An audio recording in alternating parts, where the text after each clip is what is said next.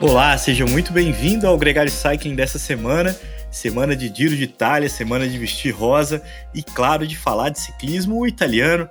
Para isso, a gente trouxe nada mais, nada menos como pauta a história do Il Campionissimo Fausto Coppi, um ciclista nascido em 1919, lá na região da na cidade de Castelânia, e que revolucionou o ciclismo. Morreu ainda ativo, morreu em 1960, quando ele já não vivia mais seu melhor momento, mas ainda competia em alto nível. E a gente vai falar um pouco sobre a história dele, tentar dimensionar para todos por que, que ele é um dos grandes nomes da história do ciclismo mundial, do esporte mundial. Para quem quiser contexto, na eleição do atleta do século que o Pelé ganhou e o Ed Max ficou em terceiro, o Fausto Coppi ficou em oitavo. Para muitos, é o principal esportista italiano do século XX e também, nessa eleição, um dos maiores do século.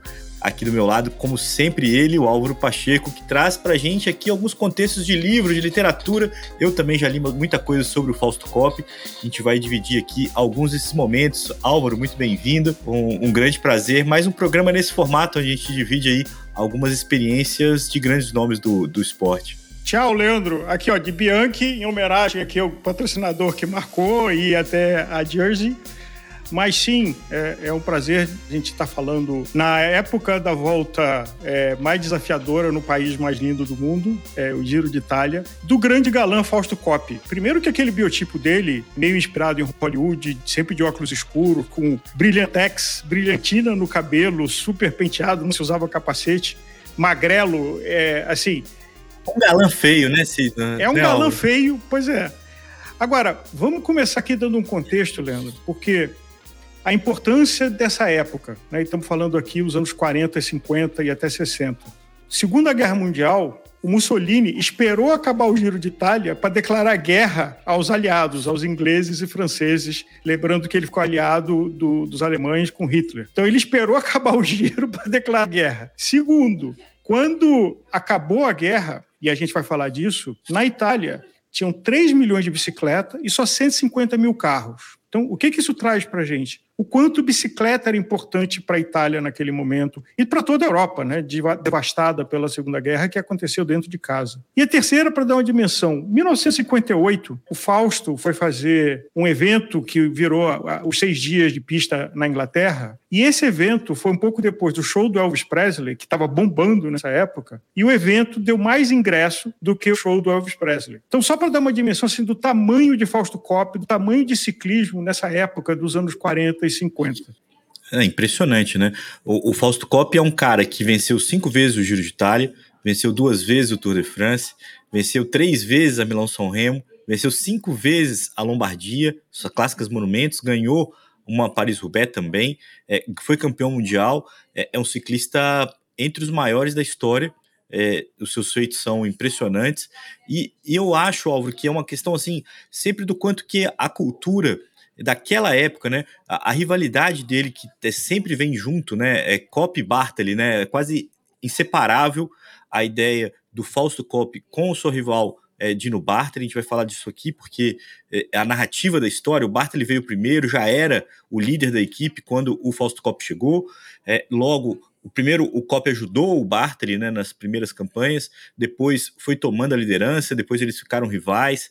No final da carreira também voltaram a correr juntos, a, a se corria por nações, né? Muitas vezes, e, e, eles compartilharam ali alguns desafios. Isso que você falou do Mussolini na, na guerra, os dois experimentaram o tempo todo, né? Porque a missão do Bartoli vencer o Tour de France pós-guerra, aquela coisa nacionalista, o próprio COP também, de, de retomar e de encher de esperança. Quando o, o Bartoli vai para a França ganhar o Tour de France, ele sabia da importância daquilo para o país. E aqui, de memória, né, a minha relação, eu sempre achava e eu, depois isso se confirmou, né? O Copper sempre foi mais tecnológico, sempre foi mais detalhista, mais milimétrico com as coisas, mas sempre gostou das inovações tecnológicas. E o Dino Bartoli sempre foi mais chucrão, né? Sempre foi o cara é, tido como religioso, um cara duro, né? Tanto que a história dele, é, retratada no livro Leão da Toscana, mostra o quanto que ele ajudou os judeus durante a Segunda Guerra a salvar a vida de milhares de judeus, e, e ele nunca quis falar sobre isso, umas coisas interessantes que tornavam dois caras tão diferentes, símbolos, né, de uma mesma era, tanto que essa conhecida como a, a Golden Era, né? Hoje a gente vive, né, uma era, uma era de ouro também com é, Mathieu Van Der Poel, Van Aert, uma coisa similar ao, ao momento, à euforia que se vivia naquela época, mas naquela época o ciclismo era um protagonista maior do esporte.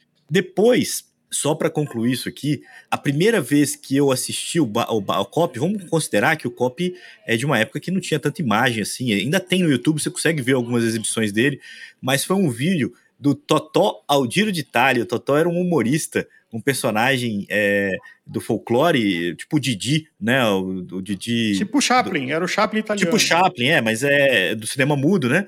E quem não conhece o Totó Aldiro de Itália vai talvez se lembrar de um meme que circula até hoje da galera fumando charuto, né? Assim, da, da um, um vídeo que circula que é de um filme, não é real, né? Os caras estão lá fumando charuto e o Totó chega com um charuto ainda maior ali a gente começou a ter é, simpatia, né? E eu percebi que eu não precisava escolher, não precisava. Essa, essa rivalidade do Cop e do Bart, ele morreu naquela época. Não, a gente pode gostar dos dois hoje. Você não precisa ter uma preferência entre um ou outro, porque quando eu comecei a acompanhar, eu achava que eu tinha que escolher. Eu tinha que escolher um deles, eu escolhi o Cop. E quando eu li o livro do Leão da Toscana, eu me encantei também pelo Dino Bartoli. Acho que são duas figuras muito essenciais. A gente até discutiu aqui se faria o programa Cop Bartoli, eu faria sobre o Cop e, e a gente traz primeiro o COP. Depois, quem sabe, a gente volta no assunto para falar também dos dois. Só acrescentando, Jacques Anquetil, Led Merckx, Bernard Hinault, Miguel Durian, Stefano Roche, Marco Pantoni, COP, Anquetil e Merckx fizeram Giro e Vuelta. Mas só o Merckx fez três vezes. E mesmo o polêmico Lance Armstrong nunca tentou fazer Giro e Vuelta. Então, só para dar o tamanho do desafio que o COP se propôs, é, e dando aqui um, uma ajuda para o nosso ouvinte sobre dois livros que a gente está falando aqui hoje. Um é o Leão da Toscana, que está em português, falando sobre, e a gente vai falar dele, do Bartley, e o outro é o Fallen Angels, o The Passion for False Copy, que só tem em inglês, e mais artigos da revista Ruler, que a gente vai usar aqui. Agora, o que você falou, Leandro, não dá para falar de um sem falar do outro, mas era uma relação assim um pouco também de show. Sim, era para o espetáculo. Como você falou, assim, no primeiro giro que o COP ganhou, ele era gregário do Bartoli que trabalhou para ele. Apesar dele ser gregário, o Bartoli trabalhou para ajudar o COP a ganhar.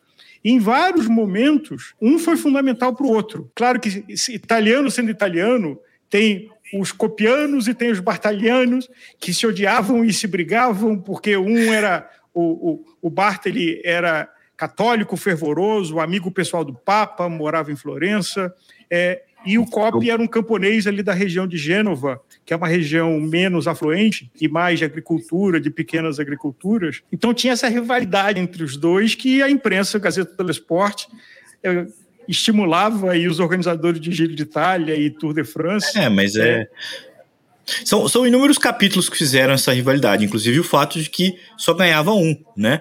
Só chamando a atenção porque você falou aí do lance e tudo mais, a gente está falando de vencer o Giro e o Tour de France no mesmo ano, né? O Cop fez isso duas vezes em 49 e 52. No, a Volta, o Cop só correu no finalzinho ali, mas essa relação, Álvaro, ela é marcada por aquela imagem que é clássica, né, da, da garrafinha, uma história que quem quem estava ajudando quem naquela garrafa d'água é uma das cenas mais emblemáticas do ciclismo. Isso foi no Tour de France, já é, nos anos 50. Galibier 52.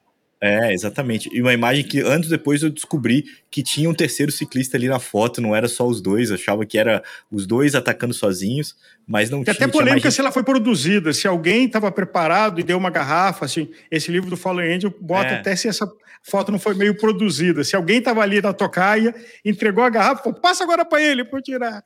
Mas a, a foto é icônica e dá uma coisa de dois opositores sendo maiores do que o esporte e um ajudando o outro. Acho que o que ela simboliza é mais importante se ela é 100% verídica. A rivalidade dos dois era boa para todo mundo e construir histórias, do storytelling, que hoje eu uso o estrangeirismo para dizer, ele sempre existiu, né? Não tem dúvida. É, inclusive, a história do Bartali com a ajuda aos judeus também é contestada. Então, é, tem, tem tem uma construção aí de histórias ao longo do tempo, né? A história do, da morte do Marco Pantani, tudo é vira um romance, ainda mais quando a gente fala da Itália. Mas só para contextualizar, o Cop foi um ciclista que teve uma longevidade grande, intercalada pela interrupção da Segunda Grande Guerra, mas em 40, 1940, ele ganha o primeiro Giro de Itália dele, vai ganhar o último em 53, foram cinco, como eu falei. Depois da Segunda Guerra, ele também venceu o Tour de France duas vezes e outras tantas do Giro. E, e, e, também foi campeão mundial em 53. Ele também foi campeão duas vezes de um evento que não era campeonato mundial, né, não vestia a camisa arco-íris, mas também era considerado mundial de, de contrarrelógio. E aí ele foi moldando a sua carreira nesse período de tempo. Ele continuou correndo, correu até 59. No início, na virada de 59 para 60, ele morreu, morreu é, de malária. Ele tinha ido para Burkina Faso fazer uma excursão, porque naquela época, né, Álvaro, assim como você falou do evento com o Elvis Presley, os ciclistas ganhavam dinheiro com essas viagens, com essas bolsas, correndo na pista, correndo na estrada. É, eu li um livro sobre o, o, o Fausto Coppi, escrito pelo Herbert Sykes, que também contou a história do Giro de Itália, e o livro é montado com os depoimentos de ciclistas que conviveram com ele e com fotos que eram raras na época, assim, fotos que a gente não tinha muito contato. E, e é um livro muito bacana porque ele reforça essa ideia do storytelling, Álvaro. Os amigos do Cop lembram da história de um jeito e os amigos do Bartley lembram das histórias de outro jeito. Nenhuma delas é mentira, assim, sabe? É, são histórias que aconteceram, mas aquela coisa. Tem uma história que é muito marcante, que, que foi contada por um amigo do COP cornetando o Bartali, de que o Bartali inventava nos dias da prova, é, se ele estava numa fuga com outro cara ou com outros caras, ele, ele falava assim: é, Eu preciso ganhar porque hoje é aniversário da minha filha. E aí o cara ficava assim, com, a, com, a, pulga atrás da orelha, ele falava assim, não, minha filha tá querendo muito essa vitória e, e é muito importante para mim, e não sei o que, não sei o que. E ele sensibilizava os caras com esse tipo de papo e, e venceu algumas vezes e, e, os filhos dele faziam três ou quatro aniversários por ano, porque ele aplicava essa várias e várias vezes. A vericidade disso, ninguém vai conseguir confirmar, né? Tá na boca de um, de um ex-ciclista que, que disse que ouviu ele falando isso, é, mas é uma história muito maneira, é. né? E, e a história que marcou esses dois ciclistas e, que acompanha esses dois ciclistas, é por isso que é tão viva a, a memória do Cop como é do Bartoli e como que uma complementa a outra. É, o Fausto Cop não só ele teve a carreira interrompida no seu auge por função da guerra, como ele se alistou, né? Ele foi lutar com o exército de Mussolini na África e ficou por lá um ano e meio porque ele foi prisioneiro de guerra, né? Então, eu acho que aí tem também Bartali e, e Coppi. Coppi poderia ter dado um jeitinho italiano de não ir, mas ele aceitou a convocação e aí primeiro ficou na Itália, é, depois ele foi é, para a África. Dizem que ele não foi um bom soldado e logo foi preso, ficou no campo de concentração de ingleses. Mas aí também não é esse campo de concentração que a gente imagina, é, porque parece que em algum momento ele virou motorista de caminhão, barbeiro, Inclusive, tem uma história folclórica de que um oficial inglês reconheceu ele na barbearia do campo de concentração. Depois, ele voltou para um campo de prisioneiros na Itália. Mas o fato é que tem 18 meses que ele nunca falou a respeito e tem, tem quase nada de informação. O que aconteceu nesses 18 meses, enquanto ele estava como militar? Já o Bartoli, por outro lado, ficou em Florença, é, e aí tem a história do, do livro Leão da Toscana, aonde ele pedalava centenas de quilômetros, 500, 600 quilômetros, dizendo que ele estava treinando, e no fundo ele colocava papéis de documentos é, dentro do pneu e contrabandeava esses papéis para salvar judeus uh, da Alemanha, e com esses papéis falsificados, disse que de 800 a mil vidas foram salvas, inclusive no Estado de Israel, ele é muito homenageado, tem uma fundação Bartali em, em Israel, uh, que trabalha com ciclismo de base. Então, ele fez um papel, assim, ele ficou, não, não foi para a guerra, mas pela relação católica dele, parece que com um conluio entre é, uh, conventos... O bispo da cidade, né? É, pedalava, inclusive a rota que ele fazia de, de, da cidade dele, né, que é Ponte Dema, né, que é em Florença, até Assis, e voltava, o esquema estava ali, e esse caminho também foi é, virou um, um caminho de, de, rota ciclística também em, em, lembrança a esse feito do Bartley, mas é importante, Auro, dizer que isso é o que a gente sabe hoje. Naquela época, o Cop foi o cara que se apresentou para lutar pelo, pela, pelo país, e o Bartley foi o cara que se escondeu da guerra, é, pensando nele mesmo. Então, naquela época, é, o Cop era melhor visto do que o Bartley naquele contexto, de que ele se prontificou a lutar pelo país, enquanto o Cop, o Bartley se escondia na fama dele é, e também na asa da, da Igreja Católica. É, hoje, a história que se conta é essa que você está dizendo.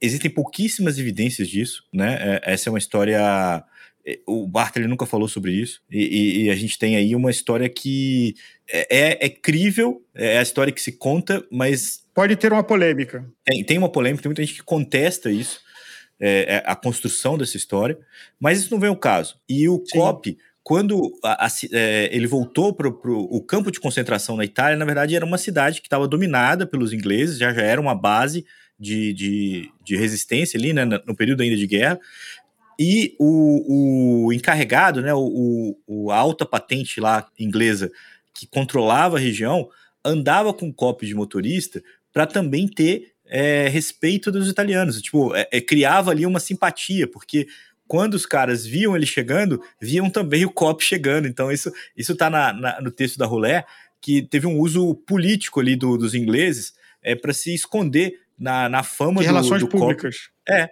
é, imagina que o, o cara que está não é invasor a palavra, mas o cara que está mandando no seu na sua cidade ali traz junto para você o Fausto Cop. Isso cria uma, uma, articulação. Inclusive, na época, o Cop pediu uma bike para treinar, né? Ele, ele ganhou uma bike no final dessa, desse ciclo para poder voltar a treinar. Tanto que assim que, que terminou a guerra, assim que houve a rendição, eles já voltaram a competir e competiram em bom nível. Tem até uma história de que é, um jornal colocou um anúncio que o COP só tinha uma é? bicicleta é? pneu balão, que era lá do, do exército, né? que era entre, pesar uns 80 quilos aquela bicicleta. É, e aí um jornal resolveu colocar um, um, um anúncio. Quem quer dar uma bicicleta para o COP? Aí apareceu um marceneiro que deu uma bicicleta e ele ficou usando a camisa da, da marcenaria é, em gratidão por alguns meses, porque arrumou a bicicleta mais andável para o Cop voltar a andar. Era uma Legdano, né? Que era a mesma bike que ele usava na época. Isso. Mas não sei se é a mesma configuração, né? Mas é a mesma. Não, não. Era uma porque, mas só para dar uma dimensão do que, que era uma guerra. Então, assim, era um, uma situação de devastação. E a importância do COP, eu acho que um da, da consciência dele, porque ele sempre teve aquela cara enigmática dele. É, tem uma frase que eu adoro, né? Que às vezes é melhor você ficar quieto, porque você dá a dúvida da sua sabedoria ou a certeza da sua ignorância, né? Então, quem fica de boca fechada tem sempre essa dúvida dessa aura. E eu acho que o Cop tinha isso. Ele era uma pessoa muito tímida.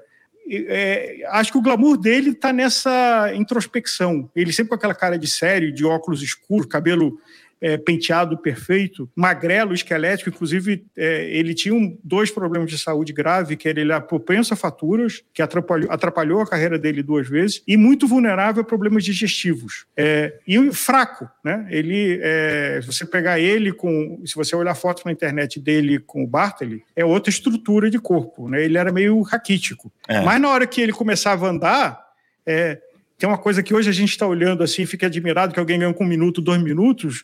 Ele ganhava a prova com 18 minutos do segundo colocado. Sim. É, teve, teve uma etapa que ele ficou é, 18 minutos para trás, o tour acho que de 49, e tirou os 18 minutos e ainda botou 11 em cima. Então, assim, eram tempos absurdos que se variavam. E aí eu volto ao que você falou como não tinha um registro preciso, também não devia quem é que estava fazendo essa conta. É, então, Se o relógio estava certo, não tinha dado corda. Não era a Tissot, né, que fazia a cronometragem. Talvez um Tissot de mão, assim. É, agora, o fato é que era um glamour, era, era, era um, uma vibração e de que todos nós, qualquer pessoa que se apaixonou por ciclismo, a nossa ideia de trazer esse tema aqui para você ouvinte é de resgatar talvez um grande combustível que o ciclismo tem. Essa bravura, esse romantismo. É... E a narrativa é genial. Não vamos entrar no detalhe se é historicamente perfeito, mas eu acho que a narrativa de tudo isso que a gente está conversando aqui é inspiradora.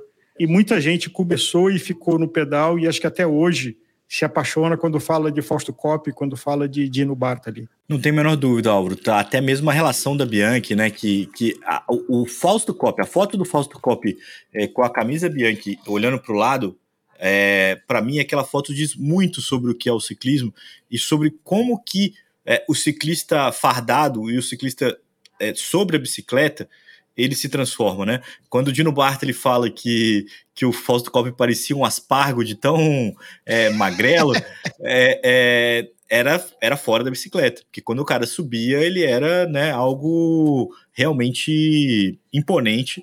É, tinha uma sintonia com a câmera também, né? Porque é um cara muito fotogênico, as imagens são, são muito impressionantes. E por fim, é uma imagem que é retratada na, nas artes da bicicleta de Belleville, né? Aquele, aquele desenho que o desenho animado. premiado. O protagonista é o Fausto Coppi, assim, é a mesma, a, o narigão, aquela postura, Sim. super curvado e tudo mais. Aliás, lembrando que das inovações, ele já naquela época, nos anos 50, se preocupava com a aerodinâmica. Ele olhava de postura, é, e o livro relata de que ele tinha uma postura mais curvada, como está no, no, no, desenho animado do Bicicleta de Belleville, e que ele começou a ficar com as costas mais retas, porque ele começou a perceber é, que tinha algum benefício, apesar de não conseguir medir isso, mas é, o, o, livro Fala Angels uh, fala bastante de quanto ele foi buscar inovações em tecnologia, Inclusive, não necessariamente usando campanholo o tempo todo, ele usou simplex em algum momento da vida, que era quase uma ofensa para os italianos, alguém com um grupo é, francês. Mas a busca, é, eu acho que o que a gente viu há pouco tempo, né, dos ganhos marginais da Sky, é, esse DNA o Fausto Coppi tinha. Aonde eu posso posicionar então, meus gregários, e ele tinha uma frase que era ótima: gregário tem que estar na minha frente, gregário atrás de mim não me adianta nada. Então, bota os caras lá para frente para morrer, para puxar alguma coisa para me dar uma corda de algum momento. Tem até um pedaço do livro que anos depois um dos gregários disse que quando não tinha ninguém olhando e ele estava cansado, os gregários faziam um revezamento meio uma escadinha numa subida, que o empurrava o Fausto Coppi um pouquinho, aí depois passava a mão para o outro, que passava a mão para o outro. Aliás, nisso vale um capítulo, porque Gregário daquela época não tinha carro de apoio, uh, até porque logo depois da Segunda Guerra ainda não tinha combustível, essas coisas.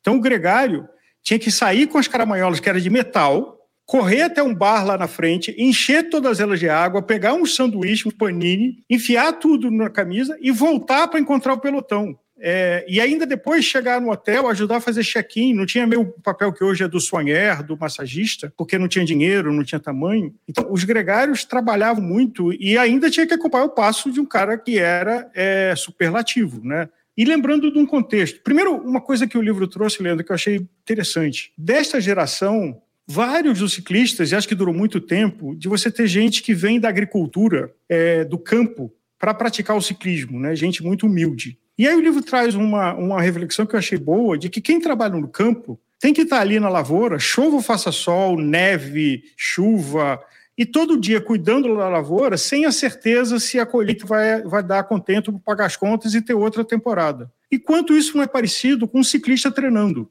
De que tem que ir para a rua todo dia, tem que fazer volume, tem que fazer seu treino, na esperança que você vai estar bem para quando tiver a prova, quando tiver a grande volta, quando tiver o desafio. Então, essa conexão de DNA eu achei muito curiosa. Ela não é tão comum hoje em dia, é, mas eu acho que nessa geração dos anos 30, 20, quando, até antes, quando começou o Tour de France, né, era uma coisa muito popular, muito humilde. E aí, lembrando que técnicas de treino, o Fausto é famoso, inclusive a GCN fez um filme simulando isso, de que tinha um treino que ele saía, rodava 160 quilômetros, e ele achava que esse negócio de rodar 25 por hora era uma coisa que não valia nada, tinha que rodar fazendo força mesmo. É, e depois disso, tinha uns gregários que encontravam ele e rodavam 100 quilômetros atacando na cabeça dele o tempo todo.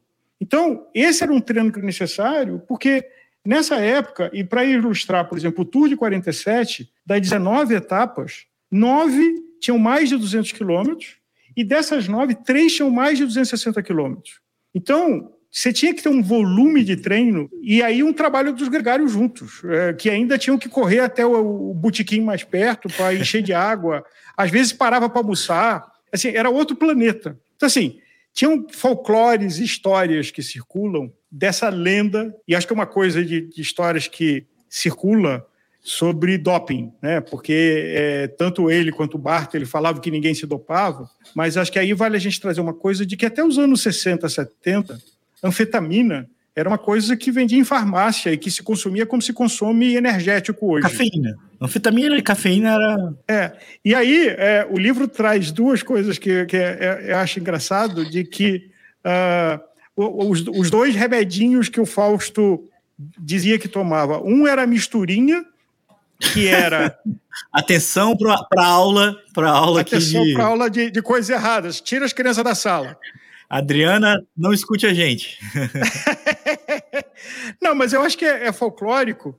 E ele dizia: não, é tudo que puder ajudar, eu vou usar. E naquela época é. não era proibido, então o que não era proibido é, era permitido. Um era intrugli, que era misturinha, que era cafeína, álcool e anfetamina.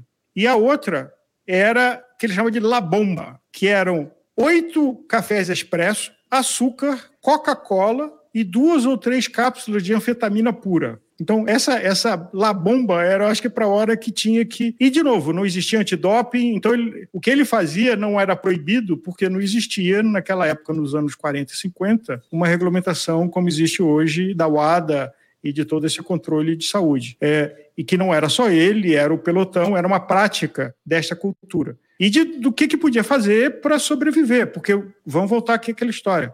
Em 19 etapas é, do Tour, nove tinham mais de 200, 200 quilômetros e três tinham mais de 260 quilômetros. Aí volta aquela história do outro, não sei quem disse, né? É, tem doping, assim, você acha que eu vou correr uma volta inteira só bebendo água aviã, né? É, me lembra quem o foi Jacques que disse né? O Jacques Anquetil. Que sucessor, né, dessa geração, né? Foi o cara que deu sequência a essas dinastias. Ah, e, e, e, carregou ali até o Merckx, né? O, o bastão. Sim. Agora, dessa história toda, tem um momento aonde até tem um romance italiano, porque ele se separou e ficou com a amante que era uma grande fã.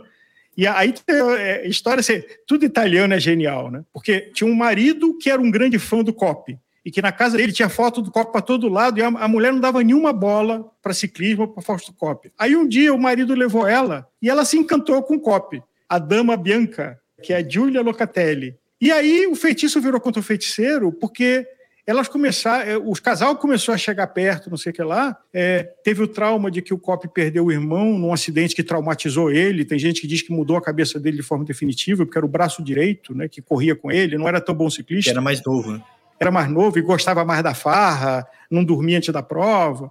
Mas o fato é que tinha a dama de branco misteriosa e que em 50 começou a, a, rolar um clima, tem até uma história se talvez ela tenha tido um filho dele, uh, e em 53 se tornou público, lembrando que adultério era crime na, na, na Itália naquele momento, e teve um julgamento, é, onde os dois foram condenados por adultério, teve uma invasão na casa do COP, não pegaram, não conseguiram pegar os dois na cama, estava cada um num quarto. Aí vai saber se comeram antes, mas o fato é assim, chegou esse nível de polícia invadindo, porque adultério era crime, e Fausto Coppi, o grande ídolo, num país extremamente católico, vamos lembrar, né, Itália, que tinha mulher e duas filhas de um casamento, desde a época dele de Gênova. E ele era campeão mundial, ele já era tudo isso, ele já tinha ganhado cinco vezes o Giro de Itália, foi ali 53, 54, né? É, 53. E, e, e tudo isso rolando. E rolou, isso deve ter vendido muito jornal, a história Exatamente, da, da imagina. da fofoca, ele é humano, né? Mas, mas foi uma bagunça. Mas eu acho que tudo isso coloca, e para você ouvinte, dando as cores desse personagem Fausto Cop. Se a gente vive hoje é, e observa, admirando o menino Renko, o potente Mathieu Van Der, Poel, o Vigard, uh, nenhum desse, desses personagens tem a riqueza, mesmo o Merckx, que é um deus acima de tudo, se você vai olhar é, é, quase o dobro de vitórias, né? Max mais de 500 vitórias, enquanto cada um desses ganhou 280, sei lá, 250 provas, pódios. É, mas nenhum desses teve o tamanho que Fausto Coppi tem. Estamos nós aqui, 80 anos depois, é, lembrando ele, nos inspirando nas histórias dele. E, e, é importante dizer o quanto que esses caras colocaram as coisas numa projeção muito maior.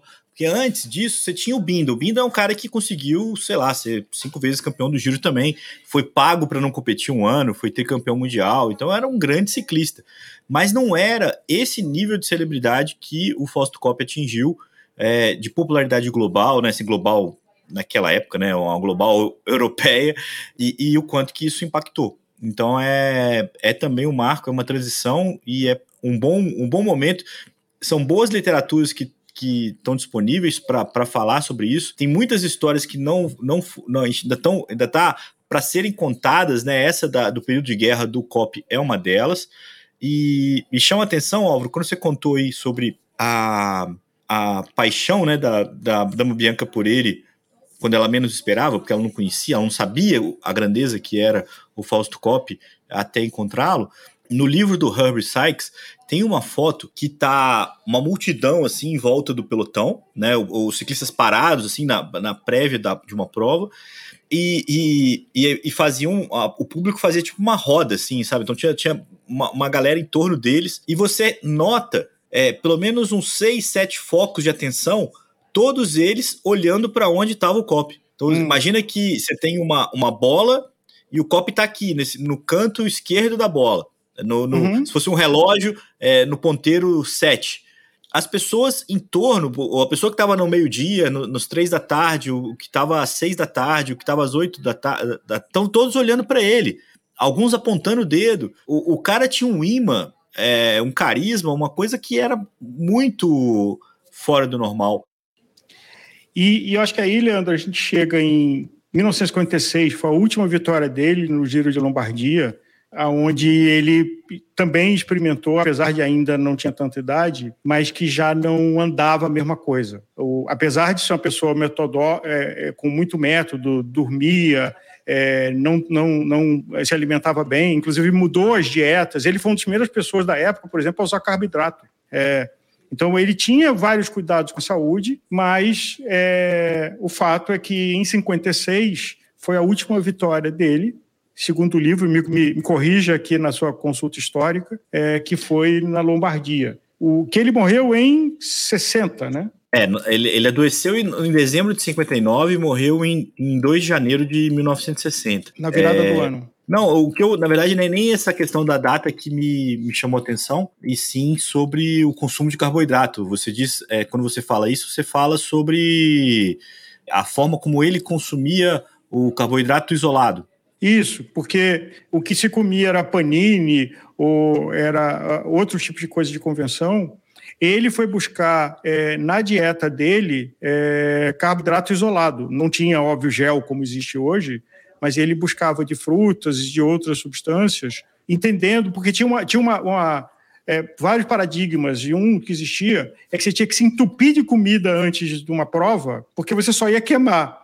E aí o que ele fez foi começar a prova quase de barriga vazia e fazer estratégias de suplementação não tinha os suplementos que tem hoje, né, em gel, nesse tipo de ah. coisa, durante a prova e focando em carboidrato. De novo, estamos falando aqui anos 40 e 50, então não tinha a ciência de nutrição que a gente tem hoje e sequer os produtos disponíveis. É, mas o, o Fallen Angels reputa de que ele foi um dos primeiros a prestar atenção, mudar essa estratégia de começar a prova não em jejum, mas é, não entupido uhum. de comida como os outros faziam, e buscar formas com, com os gregários é, de dar para ele e prestando atenção em carboidrato, não prestando atenção em proteína, é, como por exemplo tinha a história de comer 12 ovos no café da manhã, ou um filé de, de é, meio quilo, é, coisas que é, conterrâneos dele faziam, né, antes de largar numa prova, porque tinha a história de que, como eu vou queimar, eu tenho que arrumar crédito. Então, não Sim. sei nem como eu consegui subir em cima da bicicleta e o que, que acontecia com o aparelho digestivo.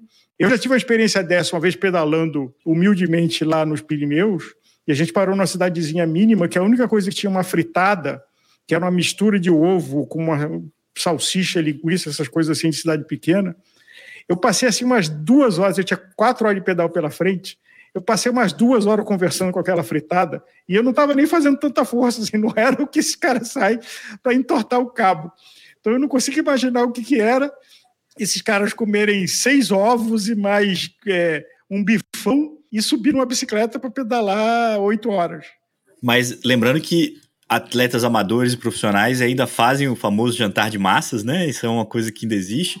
O carbo load o carbo e os ciclistas, é, agora no Giro de Itália, por exemplo, que larga na Itália por volta de 11 da manhã, no café da manhã ingerem o arroz, é, macarrão, é, para ter ali um ganho de carboidratos também na forma de comida, não só na suplementação, mas é, fica claro aqui a diferença do que você está dizendo sobre essa super né, ingestão de comida na expectativa de durar durante todos os, os quilômetros que eles pedalariam e não era pouco o que se pedalava na época. Pois é, e aí, Leandro, a gente chega em 1960, né, quando ele morre, e no funeral dele, 50 mil pessoas, uma confusão, assim, acho que talvez para comparar dados às proporções, quando o Ayrton Senna faleceu é, e é, ele aqui em São Paulo, é, no cortejo, as ruas fechadas, então você ouvinte pode imaginar, guardadas as proporções, algo similar, quando Fausto Coppi faleceu e a comoção que foi na Itália.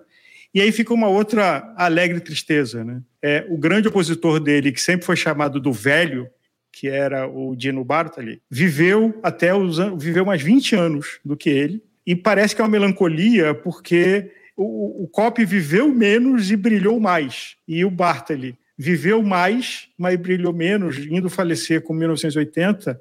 Mas o livro menciona de como ele já estava meio de saco cheio de ficar contando aquela história e de que todo mundo ia perguntar para ele de Fausto Cop, não ia perguntar de Gino Bartoli. Mas Cop é Cop e é eterno meio James Dean, meio é, um artista de Hollywood. Acho que você foi muito feliz quando você falou que não existe ninguém que se compare a ele hoje. Você pode ter aí ciclistas é, proeminentes, famosos, com ganho muito mais dinheiro, mas com, com essa história, com essa mistura de coisas, é, é algo muito pontual é, na história do esporte. Eu acho que fico feliz de ter contado essa experiência aqui é, com você. Claro, sempre deixando um gostinho de quero mais, né? Dá vontade de conversar muito mais sobre isso e por isso também a gente se despede falando para os nossos ouvintes interagirem conosco. Se você está ouvindo esse podcast e ficou com dúvida ou quer saber mais sobre os livros, sobre os filmes, sobre a história do Fausto Coppi ou de qualquer outro grande nome do ciclismo mundial, fale com a gente para a gente é, trazer um podcast fazendo sobre isso, ou complementando ou trazendo um novo assunto para falar, claro, o que a gente mais gosta, que é de bicicleta. E lembrando que segue o giro na, no aplicativo é, Direct DGO, Leandro Bittar e Sidney White, narrando de bandeira a bandeira, é, ateróico do nosso Leandro aqui, que está quase perdendo a voz. Somos todos Fausto Cop. Segue o giro no aplicativo DGO, imperdível. É uma baita experiência e complementa é, essa história, porque você vai vivenciando ali a Itália, vai entendendo um pouco melhor como se formou essas histórias todas, é, o tamanho desses caras. Existe uma prova, né, Álvaro, que chama Cop Bartali, é, que é um evento que homenageia esses dois ciclistas, inclusive de uma forma unindo os dois, né? E, e no giro também, em vários momentos, eles são é, homenageados. Entre vários elogios que se pode fazer ao Giro de Itália, é, um dos mais sinceros é como que é, o Giro sustenta as histórias da Itália. É, o livro chama Garibaldi, né, o livro de, de, regras, o livro que conta, e por aí vai. Essa do, do da Timacop é sempre um momento legal de, de lembrança é, de um dos grandes nomes do, do ciclismo mundial, que eu acredito, Álvaro, uma história que sempre vai valer a pena. Valeu pelo convite, dessa pauta mais uma vez, é uma ideia sua. E muito obrigado a todo mundo que chegou até aqui. A gente se reencontra na próxima sexta-feira com mais uma edição do Gregário Cycling. E antes disso, fique ligado em toda a nossa programação, porque tem sempre um podcast novo esperando por você. Álvaro, um abração. Tchau, Leandro. Tchau. Eu vou, eu vou aprender a falar italiano ainda, eu vou, eu vou me esforçar mais. Mas eu, ninguém fala italiano aqui, é tudo bagunça.